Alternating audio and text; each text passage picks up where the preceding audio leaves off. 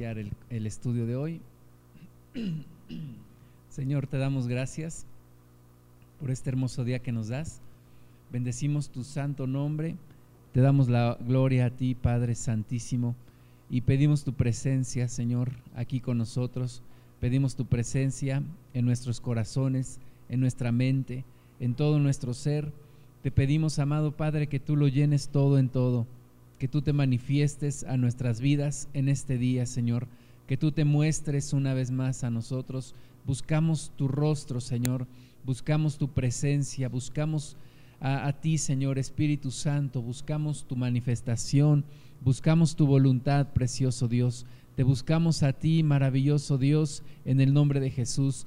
Gracias, Padre, por el camino que abrió nuestro Señor Jesús y que ahora podemos llegar delante de tu presencia confiadamente, con certeza, con una certidumbre de fe, con los corazones limpios, con las mentes transformadas. Gracias te damos, Señor, en el nombre de Jesús, porque hoy podemos acercarnos a ti sin que nuestro pecado sea un obstáculo, porque ese pecado ha sido quitado en el nombre de Jesús. Pedimos perdón, Señor amado, por toda falla, por todo aquello que hemos hecho mal delante de ti y te pedimos, Señor, que nos renueves, que nos transformes, que nos laves. Gracias porque este es el día que hizo Jehová. Nos gozaremos, nos alegraremos en tu salvación, Señor, y estaremos gozosos en tu presencia, buscándote, alabándote, bendiciéndote, escuchando tu voz, Espíritu Santo. Gracias te damos, Señor Jesús, con todo nuestro corazón. Bendecimos tu santísimo nombre. Y en tus manos, Señor, ponemos esta hora para poder escudriñar tu palabra. Amado Dios, concédeme la gracia, por favor, para poder hablar tu palabra, para ser guiado por ti, Espíritu Santo, y que seas tú hablando a nuestra vida. Te bendecimos, rompemos con todo aquello que se quiera oponer a tu voluntad en el nombre de Jesús y declaramos tu presencia y tu bendición sobre nosotros. En el nombre de Jesús. Amén. Vamos al libro de Hebreos y vamos a ver el capítulo 11.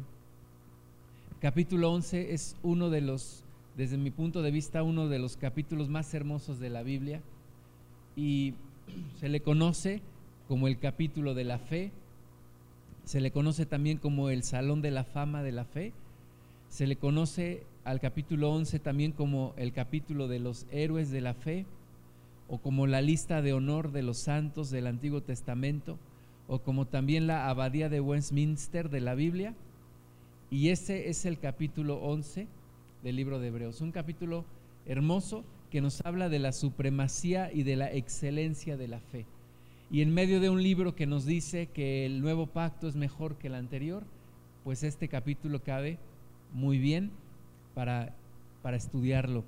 Hebreos 11.1 dice, es pues la fe, la certeza de lo que se espera, la convicción de lo que no se ve, porque por ella alcanzaron buen testimonio los antiguos.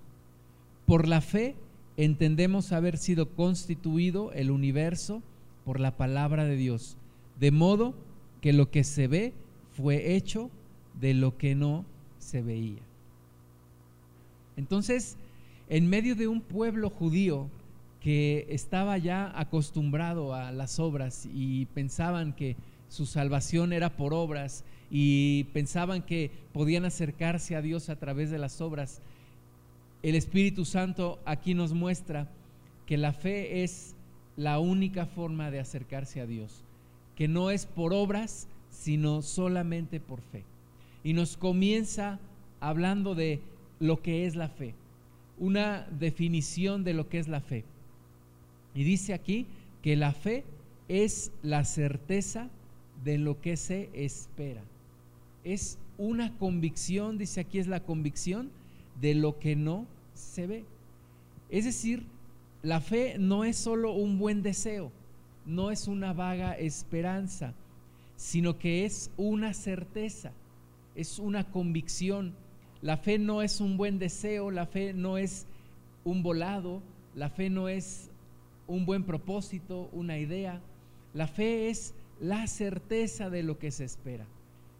Y habla aquí de una certeza y habla de una esperanza, de algo que viene en el futuro, de algo que a lo mejor no está manifestado todavía en el presente, pero que ciertamente vendrá. Es esperar en un futuro diferente, en un futuro mejor, en el futuro que Dios tiene para nosotros. Es una certeza de lo que se espera. Es esperar con certeza. Es esperar con una seguridad de que Dios va a responder y va a traer lo que estamos esperando.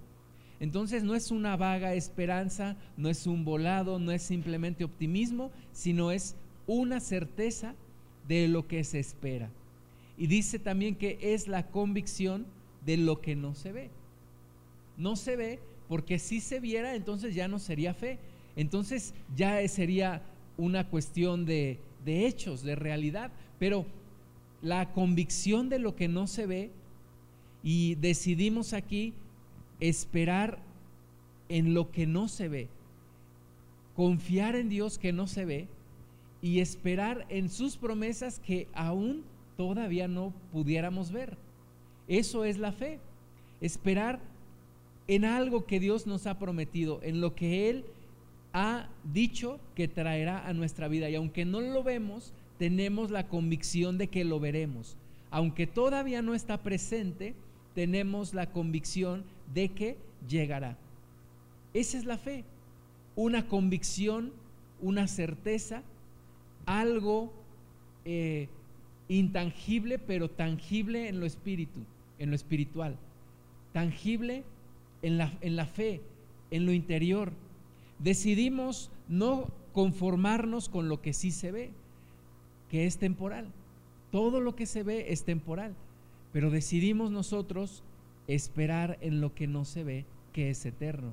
Es mejor esperar en lo que no se ve y confiar en lo que no se ve que confiar en lo que sí se ve, porque todo lo que hoy vemos un día pasará, pero lo que no vemos, eso permanecerá. Entonces la fe es una elección, es una decisión de esperar en Dios y en sus promesas que no se ven. Es, como dice el apóstol Pablo también, no conformarnos a este siglo, no conformarnos a lo que vemos, a lo que palpamos, a lo que tocamos, sino a lo que esperamos en Dios. Es una convicción en las promesas de nuestro Dios. Es creerle a nuestro Dios, es confiar en nuestro Dios. Y es la única forma de agradar a Dios en medio de un mundo que está completamente empapado de lo que son placeres, de lo que son obras, de lo que es simplemente confiar en lo que sí se ve, confiar en lo que tienen, pasamos a un mundo espiritual en donde la regla es tener una certeza de lo que esperamos. En un mundo en donde todo es inmediato, en un mundo en donde todo se quiere de manera rápida. El Señor nos enseña a seguir teniendo certeza de lo que se espera. Esperar el tiempo que sea necesario. Confiar el tiempo que sea necesario.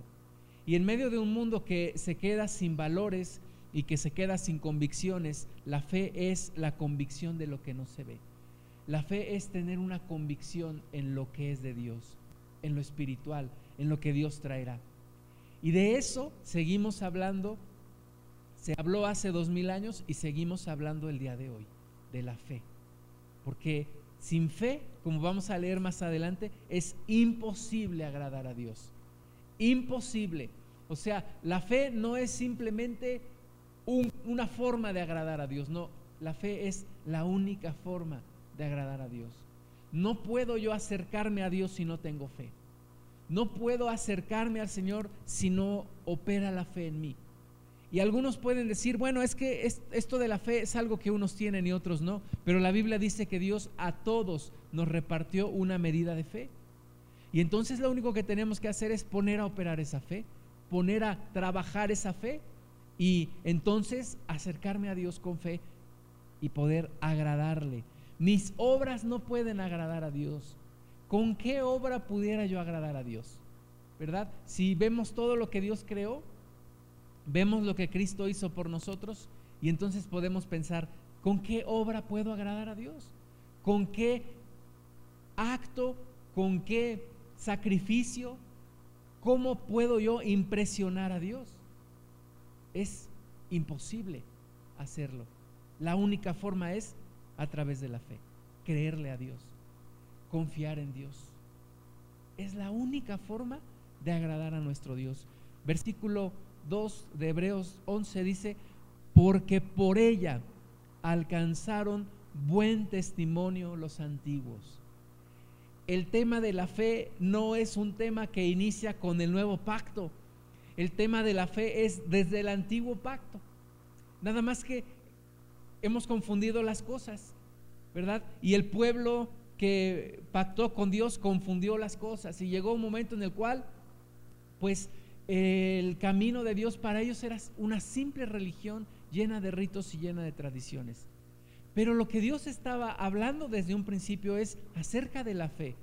Dice aquí que los antiguos alcanzaron buen testimonio, no por sus hechos, sino por su fe. No es que los hechos me llevan a la fe, sino la fe me lleva a los hechos. La fe me lleva a las obras. No es que las obras me lleve a la salvación, la salvación me lleva a las obras.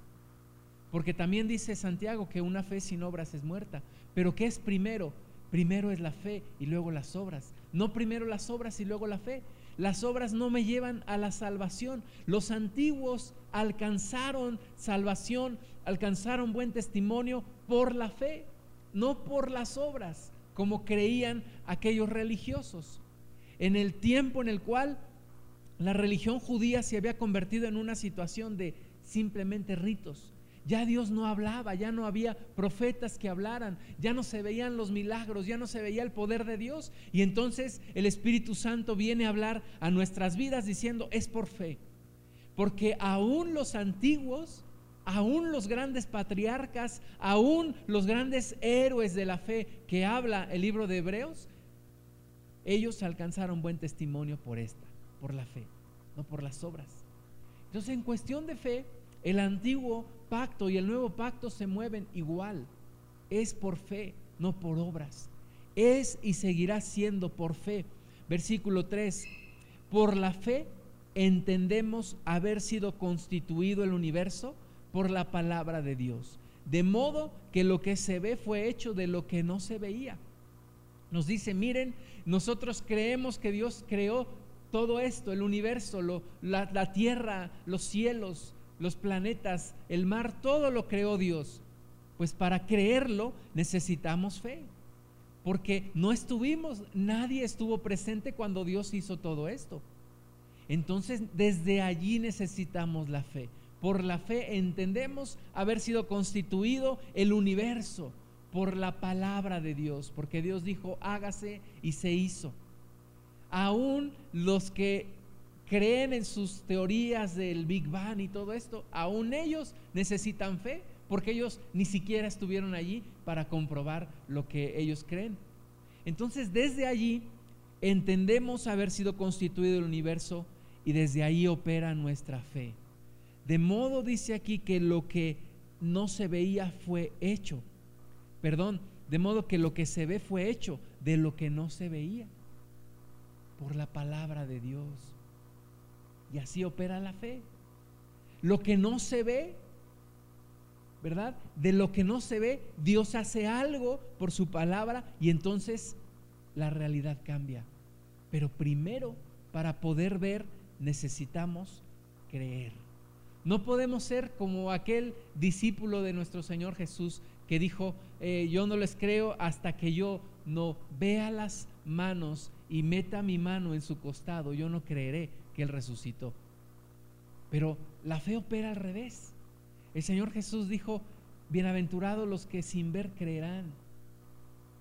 Y la fe opera cuando todavía no se ve la realidad que esperamos, cuando todavía no vemos lo que queremos alcanzar en nuestro Dios. Esa es la fe de la cual nos habla este capítulo de Hebreos. Y comienza a darnos unos ejemplos de personas que vivieron en el antiguo pacto, pero que operaron por fe, o la fe operó en ellos. Y el primer ejemplo es Abel. Y Abel es un ejemplo de una fe que adora. Una fe que adora es Abel. Porque para adorar necesitas fe. Para adorar a Dios necesitas fe. Hebreos 11:4. Por la fe, Abel ofreció a Dios más excelente sacrificio que Caín, por lo cual alcanzó testimonio de que era justo, dando Dios testimonio de sus ofrendas y muerto aún habla por ella. Ofreció a Abel una más excelente ofrenda que Caín, y Dios se agradó del sacrificio de Abel, mas no del sacrificio de Caín. Adoración tiene que ver con sacrificio. Pero hay que ver qué tipo de sacrificio le gusta a Dios. No podemos simplemente ofrecerle a Dios lo que se nos ocurra. No podemos simplemente decir, mis obras son estas, Dios, yo te las ofrezco. Primero tengo que conocer a Dios y tengo que creer en Dios y tengo que creerle a Dios y tengo que aceptar lo que Dios pide de mí para luego ofrecérselo. Caín hizo lo contrario. Caín simplemente tomó una ofrenda y se la presentó a Dios y es el ejemplo de lo que hace la religión. La religión dice yo adoro a Dios a mi manera. Yo me acerco a Dios a mi manera y Dios como yo lo hago sinceramente Dios lo tiene que recibir. Pero es equivocado porque sin fe es imposible agradar a Dios y no puedo confiar en mis obras y decir, yo me acerco a Dios a mi manera y Dios tiene que recibir lo que yo le doy, es confiar en mis obras y no tener fe en Dios. Génesis 4, vamos a ver lo que, de lo que habla Hebreos 11 acerca de Abel. Dice Génesis 4, 1, conoció Adán a su mujer Eva, la cual concibió y dio a luz a Caín y dijo, por voluntad de Jehová he adquirido varón. Después dio a luz a su hermano Abel, y Abel fue pastor de ovejas, y Caín fue labrador de la tierra. Y aconteció andando el tiempo que Caín trajo el fruto de la tierra, perdón, que Caín trajo del fruto de la tierra una ofrenda a Jehová. Y Abel trajo también de los primogénitos de sus ovejas, de lo más gordo de ellas, y miró Jehová con agrado a Abel y a su ofrenda pero no miró con agrado a Caín y a, la ofrenda suya. Y se ensañó Caín en gran manera y decayó su semblante.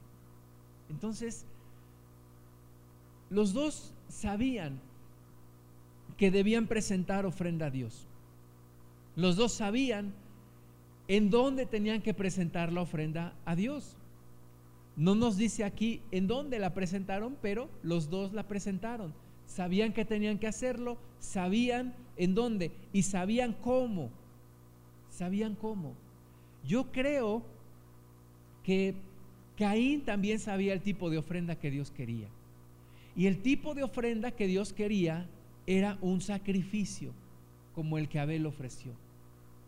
Vemos desde que Adán y Eva pecaron y trataron de cubrirse con, una, con unas hojas de higuera, vemos que Dios tomó animales y los mató y puso pieles para cubrir a, Adán y a Eva. Desde entonces vemos que Dios está mostrando que era necesario que alguien muriera por el pecado del hombre. Y entendemos que Abel sabía esto, pero entendemos también que Caín lo sabía.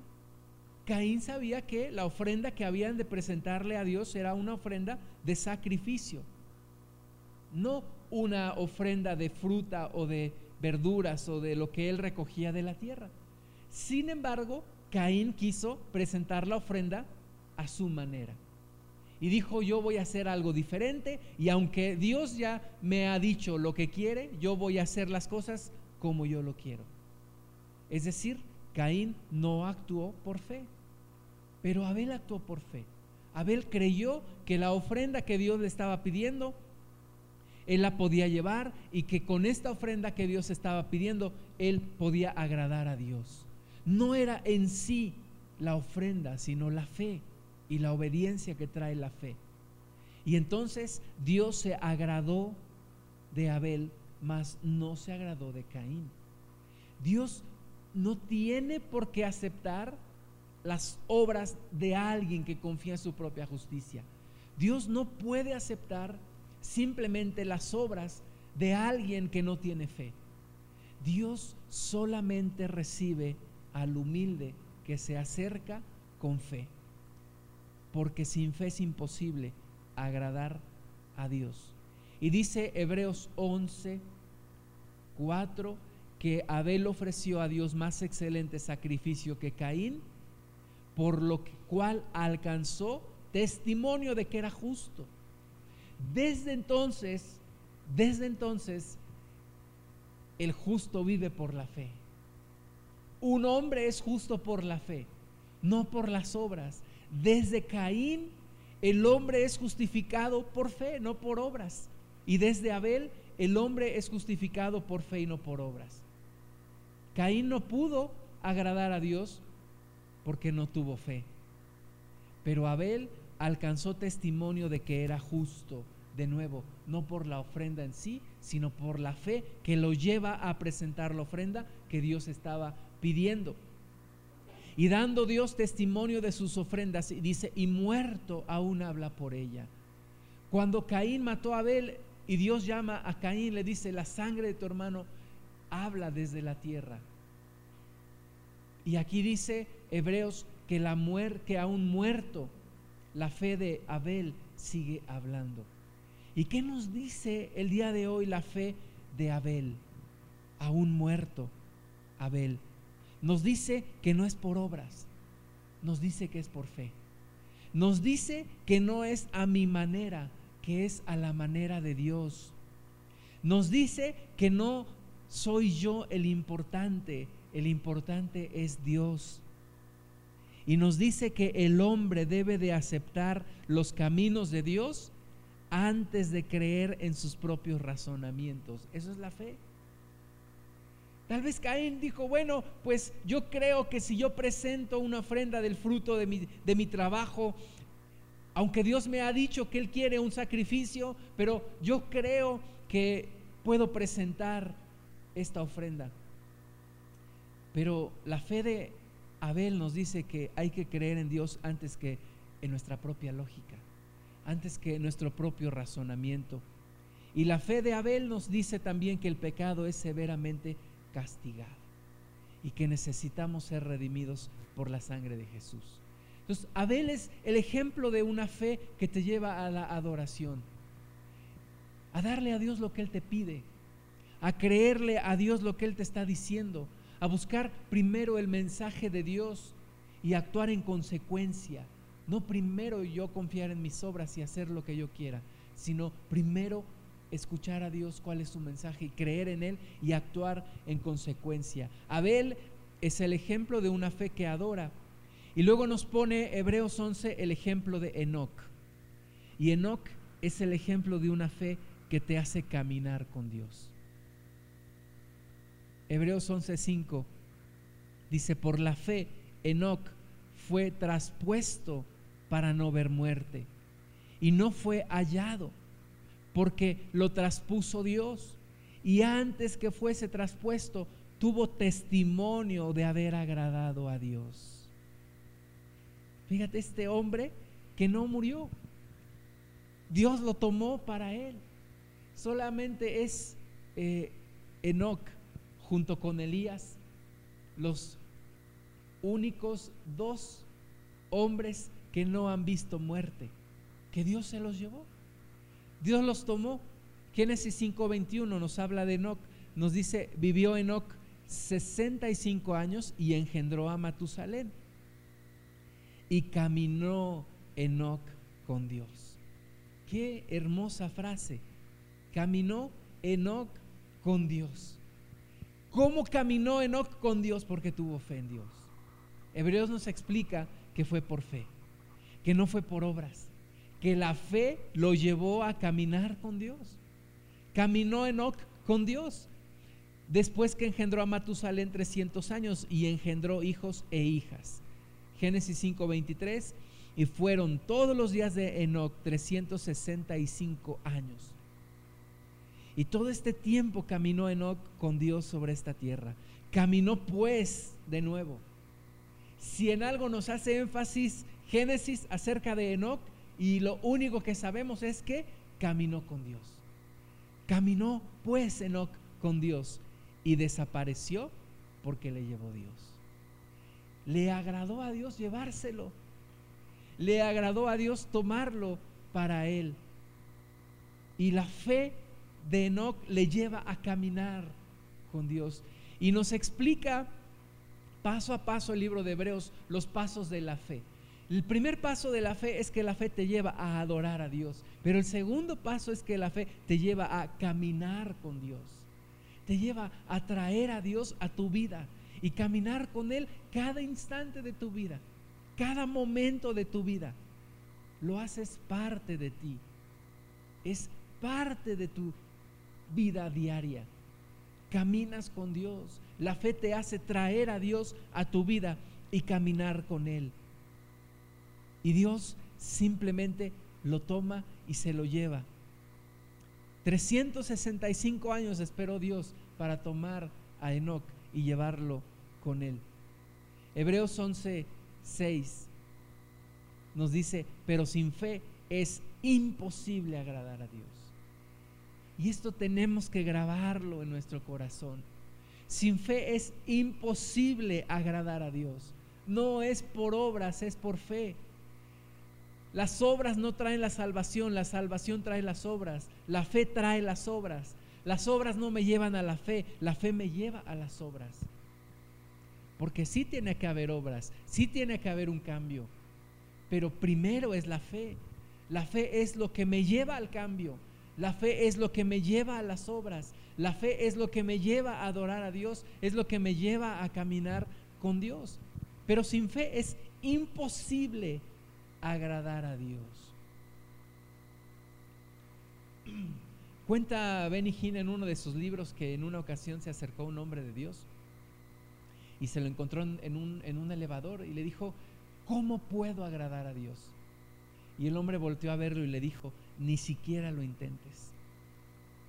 Porque la pregunta era, ¿con qué obras puedo agradar a Dios? Y no hay obras con las que podamos agradar a Dios. Porque sin fe es imposible agradar a Dios. Primero tengo que tener fe. Primero tengo que creer en Dios. Primero tengo que acercarme a Dios con una plena convicción. Primero tengo que creer a Dios y escuchar lo que Él me dice. Pero sin fe es imposible agradar a Dios. Dice, porque es necesario que el que se acerca a Dios crea que le hay y que es galardonador de los que le buscan. O sea, no puedo yo acercarme a Dios y decirle, bueno, a ver si tú eres Dios, pruébamelo. Si tú eres Dios, que, mm, que pase esto. Si tú eres Dios, manifiéstamelo de esta manera. No, dice aquí que es necesario que el que se acerca a Dios crea que le hay. Y eso también es fe. Creer que Dios está, creer que Dios es sin que me lo demuestre, porque ya me lo demostró con toda esta creación. Romanos dice que no tenemos pretexto de decir que no hay Dios. El salmista dice, ¿cómo pueden decir aquellos que no hay Dios? ¿Cómo pueden decirlo? Entonces, el que se acerca a Dios es necesario que primero crea que le hay y que es galardonador de los que le buscan. ¿Y cuál es el principal galardón que Dios nos da. Es Él, es Él. Él es el galardón, Él es el premio mayor. Él es el principal, principal galardón. Y Enoch lo conoció. Entonces la fe te lleva a adorar a Dios. La fe te lleva a caminar con Dios. Y la fe, tercer punto, te lleva a obedecer a Dios que es el tercer ejemplo, el ejemplo de Noé. Hebreos 11:7. Por la fe, Noé, cuando fue advertido por Dios acerca de cosas que aún no se veían, con temor preparó el arca en que su casa se salvase. Y por esa fe condenó al mundo y fue hecho heredero de la justicia que viene por la fe. Noé es el ejemplo de la obediencia por fe. Y nosotros somos llamados a obedecer por fe. No es que Noé fue justificado por hacer el arca. No, Noé hizo el arca porque creyó.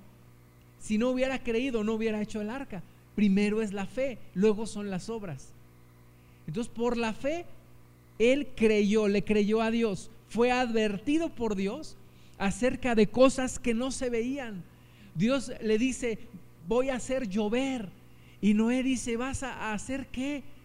¿Qué es llover? Pues voy a hacer que caiga agua del cielo y va a inundar esta tierra. Oye, pero eso nunca ha sucedido porque dice la Biblia que era como un rocío, era como un invernadero, nunca había llovido. Cosas que no se veían. Pero Noé dice, Dios, si tú dices que vas a hacer llover, es que va a llover. Y si tú dices que vas a, inundar la tierra con agua, es que así va a suceder. Y Noé fue advertido de cosas que aún no se veían y con temor preparó el arca en que su casa se salvase. O sea, Noé creyó a Dios. Y el creerle le lleva a obedecerle y le lleva a las obras.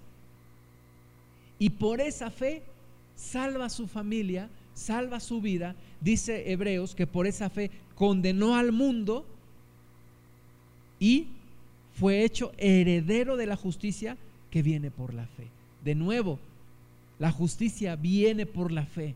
La justicia no viene por las obras. Ningún hombre puede ser justificado por sus obras. Ningún hombre puede confiar en su propia justicia. Porque todos hemos fallado a Dios.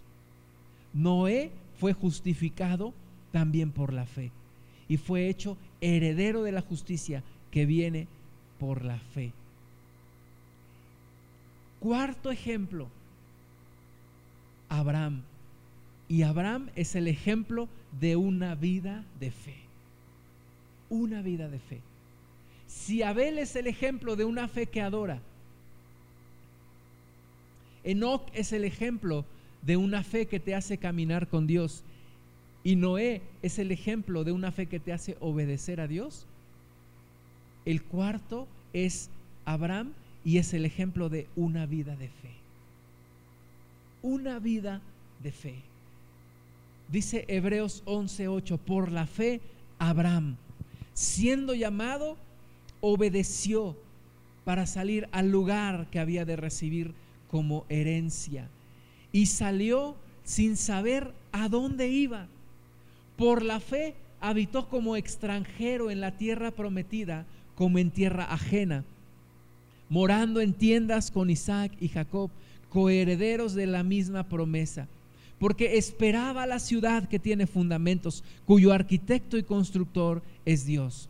Por la fe, también la misma Sara, siendo estéril, recibió fuerza para concebir y dio a luz aún fuera del tiempo de la edad, porque creyó que era fiel quien lo había prometido, por lo cual también de uno y ese ya casi muerto salieron como las estrellas del cielo en multitud y como la arena innumerable que está a la orilla del mar. ¿Qué palabras tan inspiradoras son estas? De lo que se logra cuando hay fe. De lo que puede una persona ver en su vida cuando hay fe. Cuando hay fe en Dios. Cuando logras creerle a Dios. Cuando logras poner tu confianza en Dios. Abraham es el ejemplo de una vida de fe. Obedeció porque creyó. ¿A quién le creyó? Le creyó a Dios. Abraham lo tenía todo. Abraham tenía familia, tenía tierras, tenía ganado, tenía riqueza, tenía salud, tenía todo. Hoy en día muchos de nosotros llegamos a Dios porque algo nos faltaba, o nos faltaba salud, o teníamos problemas, o sentíamos un vacío, pero Abraham lo tenía todo.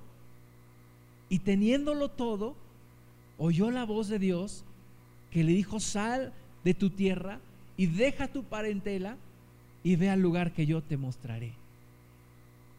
Y por la fe obedeció. Por la fe, teniéndolo todo, teniendo absolutamente todo, teniendo la vida resuelta. Abraham obedeció y por la fe salió sin saber a dónde iba. Y ese es el tipo de fe que tenemos que aprender.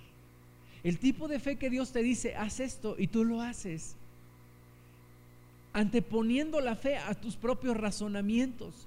Es que Dios me dice que salga de, mi tierra en donde lo tengo todo, tengo trabajo y me dice que vaya a un lugar que ni siquiera conozco.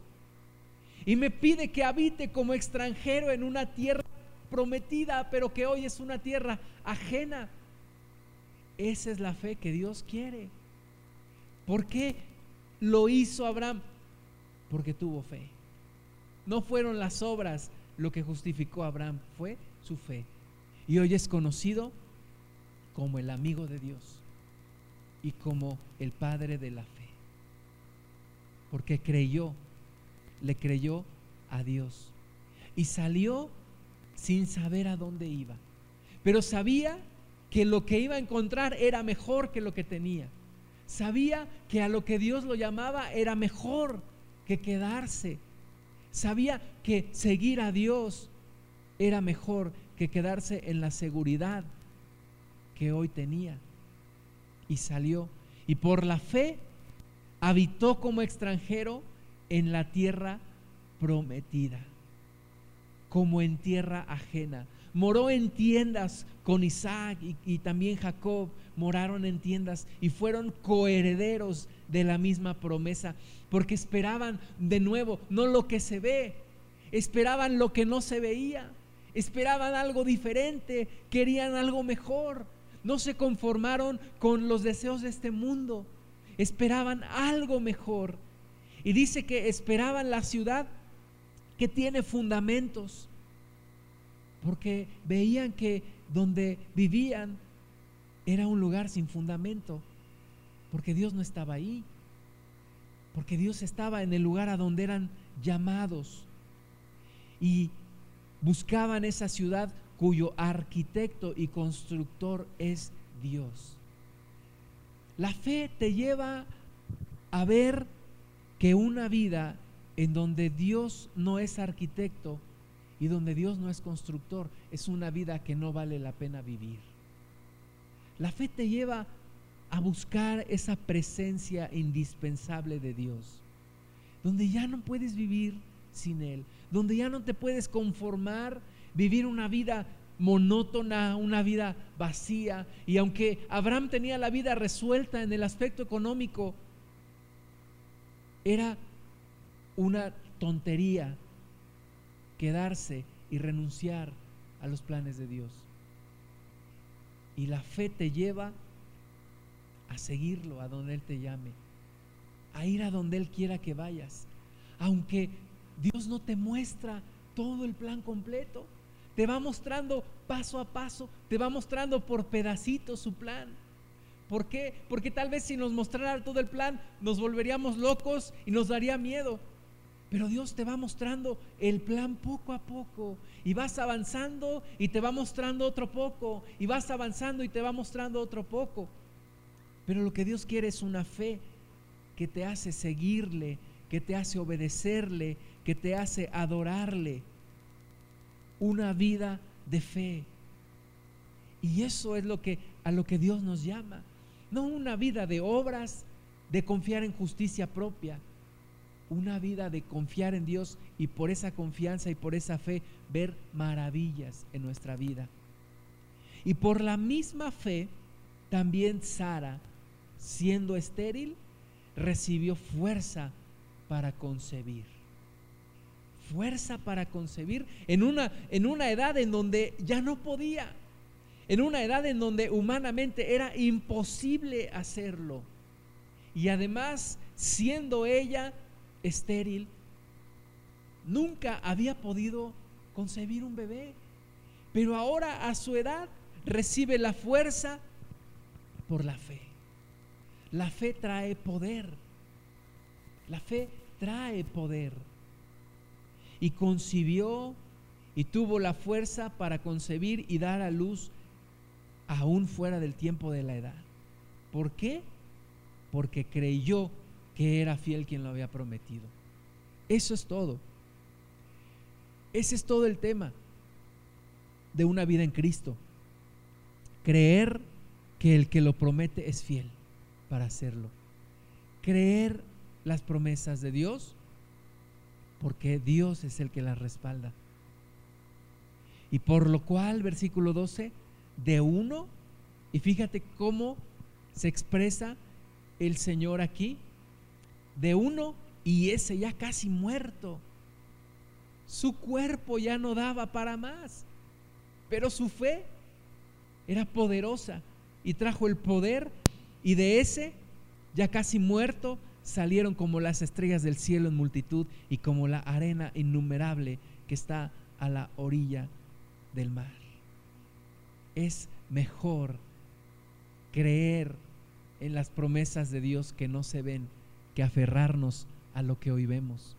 Es mejor extenderse a lo incierto a nuestros ojos, pero a los ojos de Dios completamente cierto. Y es mejor extenderse a lo que está adelante que quedarse en la seguridad de la comodidad de lo presente. Hebreos 11, 13. Conforme a la fe, murieron todos estos sin haber recibido lo prometido, sino mirándolo de lejos y creyéndolo y saludándolo y confesando que eran extranjeros y peregrinos sobre la tierra. Fíjate que Abraham se le prometió una multitud, una descendencia como las estrellas, como la arena a la orilla del mar. No lo vio. Él solo vio uno. Se le prometió que su descendencia poseería una tierra. No lo vio.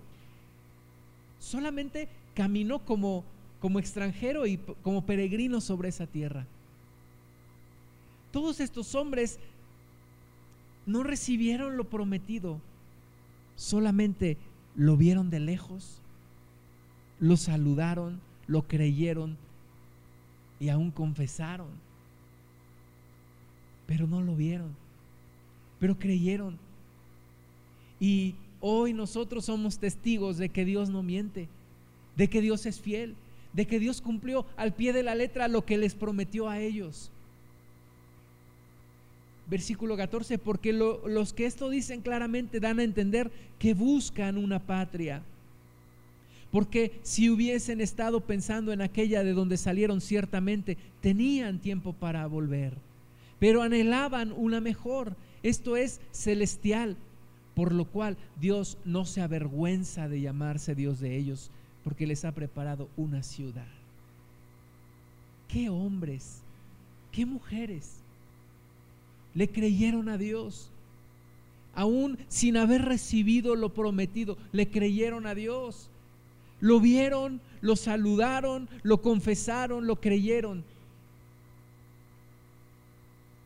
Y esperaron en esa patria mejor que es la patria celestial. Y en un sentido, hermanos, es como nosotros. Nosotros aquí vemos una parte de nuestra herencia. Saludamos una parte de nuestra herencia. Vemos una parte del el reino de Dios en nosotros. Vemos la salud que viene a nuestra vida, vemos la prosperidad, vemos la paz que viene a nuestro corazón, vemos a Dios actuando, pero ¿sabes qué? Hay una promesa allá,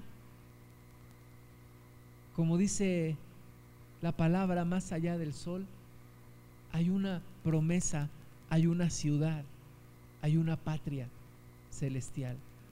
Y hoy la vemos y por fe la creemos y la recibiremos cuando vayamos con nuestro Señor.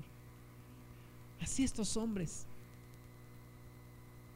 confesaron que eran peregrinos y Dios no se avergüenza de llamarse Dios de ellos. Hoy en día nosotros podemos decir, yo soy amigo de Dios. Eh, Dios es, es mi Dios, Jesucristo es mi Dios, Jehová es mi Dios, el Espíritu Santo es mi Dios. Pero ¿de cuántos de nosotros pudiéramos decir, como dice aquí, Dios no se avergüenza de llamarse Dios de ellos?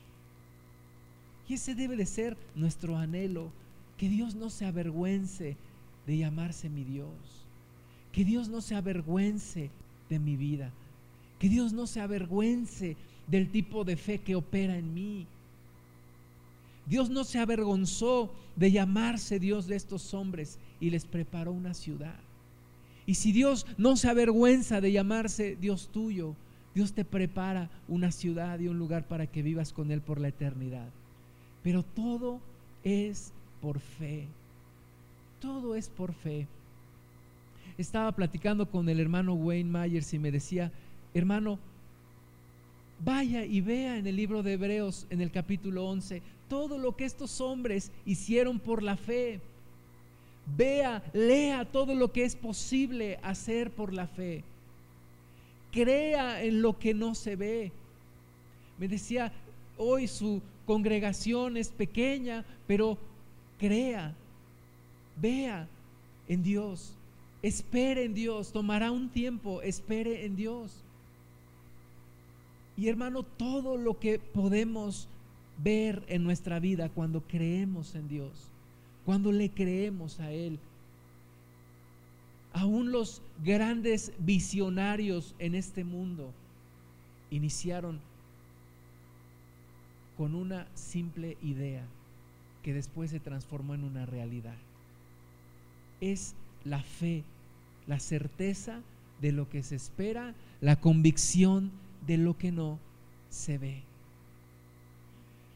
Hebreos 11, 17, por la fe, Abraham, cuando fue probado, ofreció a Isaac.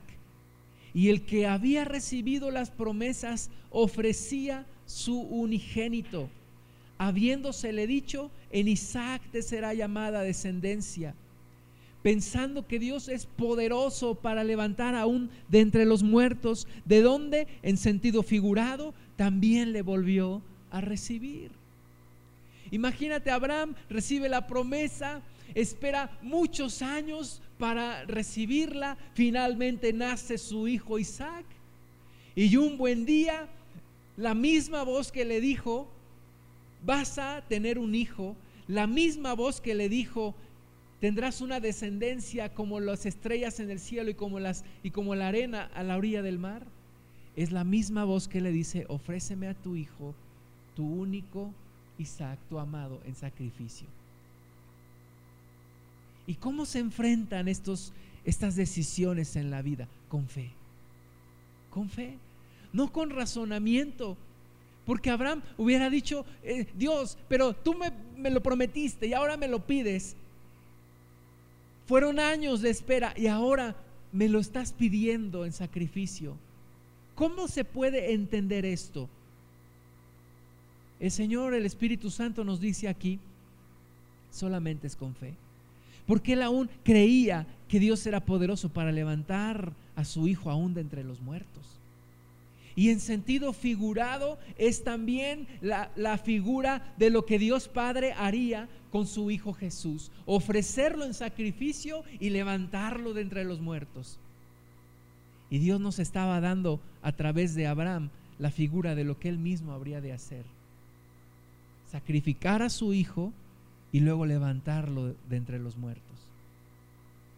Y Abraham obedeció. Obedeció porque creyó. Y la fe le llevó a la obediencia. Una obediencia fiel, sin cuestionar, solamente obedeciendo. La vida de fe de Abraham nos muestra cinco puntos por los cuales él pasó y cinco puntos por los cuales todo aquel que quiere caminar por fe tiene que pasar. Primero es un peregrinaje por fe. Abraham salió sin saber a dónde iba y habitó como extranjero en la tierra y habitó en tiendas.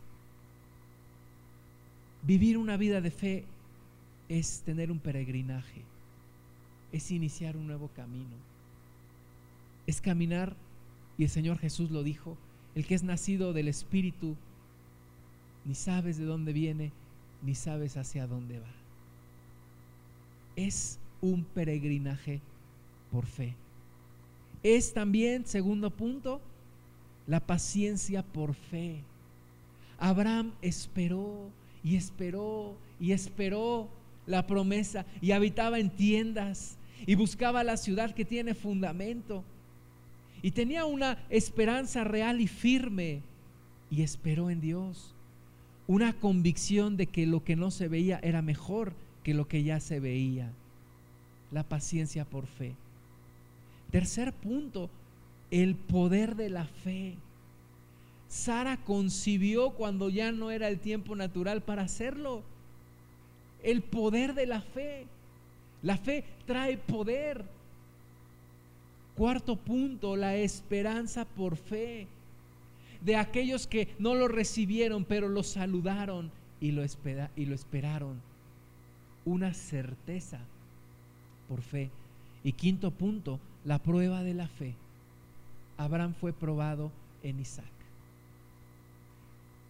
Y estos cinco puntos nos dan cinco estándares de la fe que nos ponen los patriarcas, estos héroes de la fe. Peregrinaje es separarse del mundo. Aquel que es llamado de Dios por fe, inicia su peregrinaje y se separa del mundo. Tiene paciencia para esperar en Dios y en lo que Él hará. Tiene el poder porque Dios hará lo imposible. Tiene la esperanza para enfocarse en lo eterno de Dios. Y en la prueba tendrá el sacrificio de la obediencia.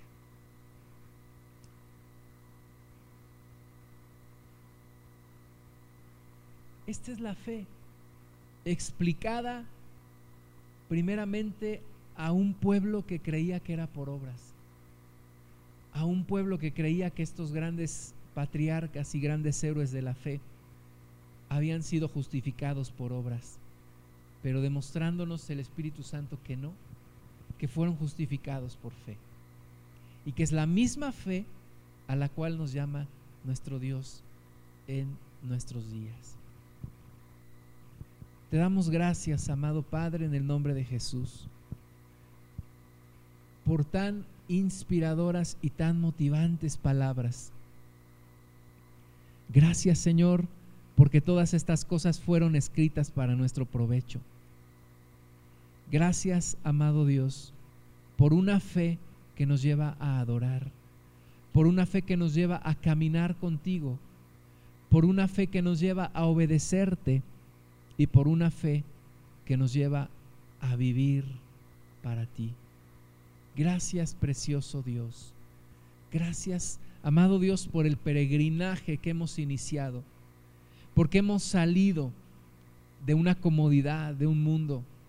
Gracias, Señor, porque con paciencia esperaremos todas las promesas, porque veremos el poder tu poder manifestándose en nuestra vida. Gracias Señor porque hay una certeza, porque fiel es el que prometió, fiel es el que lo prometió. Y gracias precioso Dios porque aún en la prueba no faltará la fe. Te bendecimos con todo nuestro corazón. Nuestro anhelo es terminar nuestra carrera, Señor. Nuestro anhelo es recibir nuestra herencia allá contigo una herencia que hoy saludamos, una herencia que hoy percibimos, una herencia que hoy comenzamos a disfrutar, pero que sabemos que recibiremos completamente allá contigo. Y ese es nuestro anhelo, Señor. Ese es nuestro deseo. Ayúdanos a no confundirnos y no conformarnos con lo que se ve en esta tierra. Ayúdanos, Señor, a no conformarnos con lo temporal, con lo perecedero. Ayúdanos a seguir caminando como estos hombres que buscaban una ciudad nueva, una ciudad con fundamentos, una ciudad donde el arquitecto y, el perito eres tú, Señor. Una patria mejor que es la patria celestial. Gracias te damos. Bendecimos tu precioso nombre. Gracias, Señor. En el nombre de Jesús. Amén, Señor.